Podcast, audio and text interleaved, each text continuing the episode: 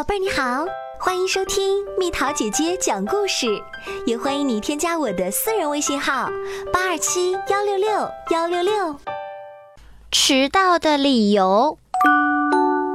星期一的早晨，闹钟响了一遍又一遍，熟睡的小猪终于被吵醒了。啊！糟了糟了糟了！我要迟到了。安静的学校，一点声音都没有。安静的走廊，一点动静也没有。糟了，都上课了，怎么办？怎么办？怎么办？该怎么办呢？一定要想个理由才行啊！呜，我可以说我和大象一样，擤了太长时间的鼻涕。呵呵。小猪很快地摇摇手，哦不，我没有那么长的鼻子，老师不会相信的。嗯，我可以学学鳄鱼，刷了太久的牙齿。小猪马上甩甩头，哦不，我没有那么多的牙齿，老师不会相信的。对了。我可以像长颈鹿那样，因为围了很久很久的围巾才知道的。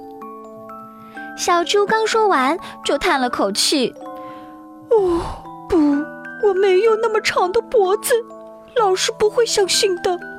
这些都是别人的理由。再想想，再想想，老师为了按时起床，爸爸给我买了好多闹钟，没想到。”他们一起响了，于是我不停的关闹钟、关闹钟、关闹钟、关闹钟、关闹钟、关闹钟。老师为了有力气上课，妈妈给我做了超级丰盛的早餐，于是我使劲吃、使劲吃、使劲吃。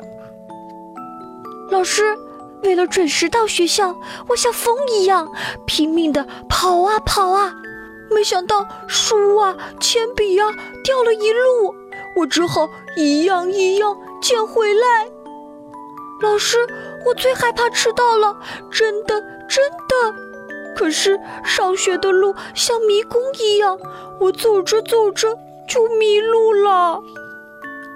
唉，老师会相信哪一个呢？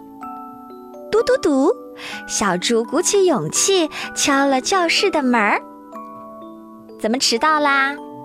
老师，我我我起晚了，下次要注意哦。赶快坐下来上课吧。呼，小猪长长的舒了一口气，原来这才是最好的理由啊！